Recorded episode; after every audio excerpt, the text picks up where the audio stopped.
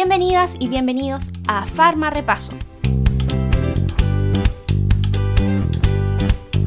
En el Farma Repaso de hoy vamos a hablar de cloranfenicol y de una familia, la familia de las lincosamidas, donde se encuentra la clindamicina y la lincomicina. Comencemos entonces con nuestro Farma Repaso. Con el cloranfenicol comenzamos a ver antibióticos que alteran la formación o la síntesis de proteínas a nivel bacteriano. En el caso del primer fármaco, que es el cloranfenicol, está disponible en nuestro medio, en Chile, como polvo para solución inyectable y en solución y ungüento oftálmico.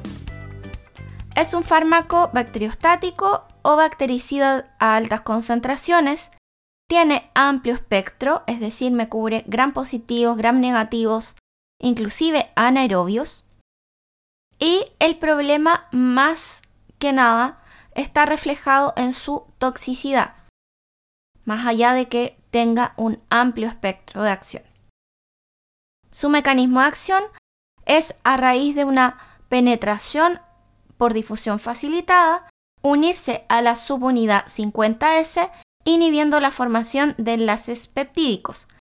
También tiene acción sobre el ribosoma 70S, por lo tanto inhibe la síntesis de proteína mitocondrial que se encuentra tanto en células bacterianas como en las de mamíferos. Si tomas en consideración el mecanismo de acción, uno de sus principales problemas de resistencia está asociado a la mutación del sitio de unión. Este antibiótico es muy antiguo. Se dispuso de su uso clínico alrededor del año 1947, pero su toxicidad limita, como te comentaba, su uso. Si nos vamos al espectro de acción de forma mucho más específica, cubre varios estreptococos aeróbicos gram positivos, que incluyen cepas de pneumoniae y estreptococos piógenes.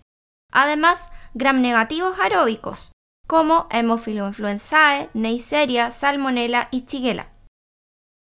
Es uno de los antibióticos más eficaces contra bacterias anaeróbicas, por ejemplo, bacteroides frágiles y Clostridium. Sin embargo, a pesar de eso, hay que considerar su toxicidad. Y además tiene muy buena actividad contra bacterias atípicas, que incluye clamidia, micoplasma o rickettsia. Por lo tanto, sus indicaciones son bastante abundantes. Tenemos meningitis, absceso cerebral, fiebre tifoidea, infecciones bacterianas superficiales oftálmicas como la conjuntivitis y otras en las que no hay tolerancia o no hay efecto frente a otros antibióticos. Respecto a su farmacocinética, tiene una amplia distribución atraviesa barrera hematoencefálica, se inactiva por una glucuroniltransferasa hepática y se excreta por vía renal. Y es imposible no hablar de cloranfenicol si no hablamos de su toxicidad. En cuanto a su perfil de toxicidad, tenemos varios efectos adversos característicos. En cuanto a uno de los más mencionados, tenemos como primer efecto adverso la depresión de la médula ósea que se puede dar a corto o a largo plazo de uso, caracterizada por anemia aplásica, trombocitopenia, pancitopenia o granulocitopenia. Luego tenemos síndrome del niño gris o bebé gris, que es por no conjugación del antibiótico asociado a deficiencia en el desarrollo de la glucuroniltransferasa, que es esta enzima hepática que metaboliza al antibiótico, o también a una excreción renal inadecuada del fármaco no conjugado. Este síndrome del niño gris se caracteriza porque el bebé deja de comer, presenta distensión abdominal, vómitos, se empieza a colocar pálido de manera progresiva y termina colocándose cianótico. También aparecen descritos efectos adversos gastrointestinales, náuseas, vómitos, diarrea y a nivel ocular ardor transitorio y picazón en los ojos.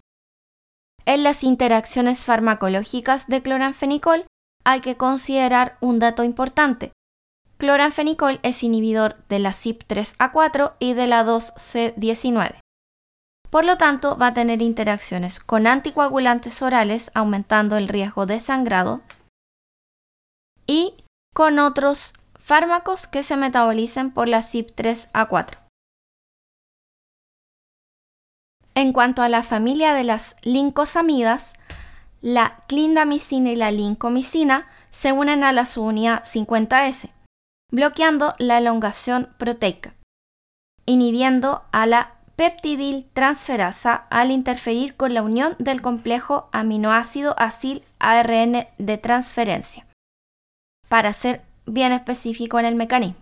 Ahora, si te piden mecanismo de acción, debes saber que se une a la subunidad 50S. Respecto a su espectro de acción, cubre gram positivos tanto aeróbicos como anaeróbicos, gram negativos solo anaerobios y destaca la actividad sobre peptococo, peptostreptococo, clostridium y bacteroides fragilis dentro de la familia de anaerobios. Al igual que cloranfenicol, son bacteriostáticos y bactericidas dependientes de la concentración. Y si hacemos una comparativa, lincomicina a nivel de absorción tiene menor tolerancia gastrointestinal a nivel de distribución, Clinda no atraviesa la barrera hematoencefálica, en cambio lincomicina sí lo hace, a pesar de que esas concentraciones alcanzadas no son suficientes para cubrir un cuadro de meningitis. Aquí hay que considerar que la distribución es buena en otros tejidos, huesos, bilis, orina, líquido sinovial, líquido peritoneal o pleural, y en el caso de clindamicina aparece descrito que se acumula en los leucocitos polimorfonucleares, macrófagos alveolares y abscesos. Por lo tanto, es una muy buena idea darlo para absceso, no cerebral porque no llega bien a ese lugar, pero sí en abscesos, ya que también está asociado a presencia de bacterias anaeróbicas. El metabolismo de ambos es hepático y también la excreción de ambos es tanto renal como biliar. ¿Qué es importante entonces de esta familia? Tener en consideración que cubren anaerobios, que van a ser de elección en ese aspecto, y que en el caso de clinda y lincomicina, si se comparan, Clinda no atraviesa la barrera hematoencefálica, lincomicina sí lo hace, pero de todas formas las concentraciones no son suficientes para ser utilizado en meningitis. Si nos vamos directamente a clindamicina, que es una de las más utilizadas, se puede presentar diarrea en el 80% de los pacientes, además de náuseas, vómitos, dolor abdominal, flatulencia y anorexia. Otro efecto adverso que hay que destacar es la colitis pseudomembranosa por Clostridium, que aparece entre el 0,01% a 10% de los pacientes, ya que elimina numerosos patógenos de la microbiota intestinal, puede haber sobrecrecimiento de Clostridium y en formas graves se van a observar inclusive placas necróticas de la mucosa colónica, lo que se conoce entonces como colitis pseudomembranosa lo que puede provocar diarrea sanguinolenta. En ese caso, como es una RAM grave, se debe suspender el tratamiento, hacer reposición de líquidos y cambiar tratamiento antibiótico a vancomicina o metronidazol. Además, por vía parenteral, especialmente intramuscular, se puede producir trombocitopenia o dolor en el sitio de inyección. En las interacciones se debe tener precaución con antibióticos que tengan el mismo sitio de unión, como macrólidos y cloranfenicol.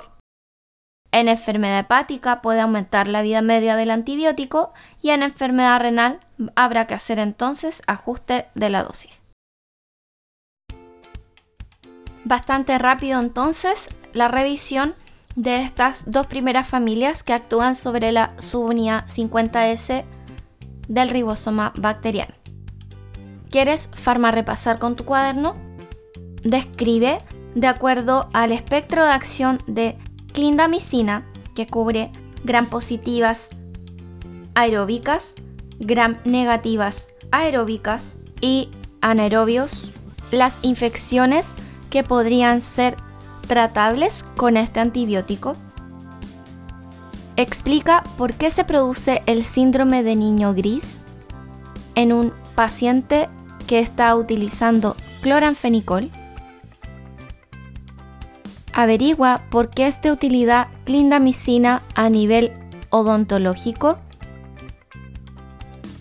Y explica por qué no se podría dar la asociación de clindamicina junto con un macrólido como acitromicina. Muy bien, ese ha sido entonces nuestro farma repaso de hoy. Nos vemos.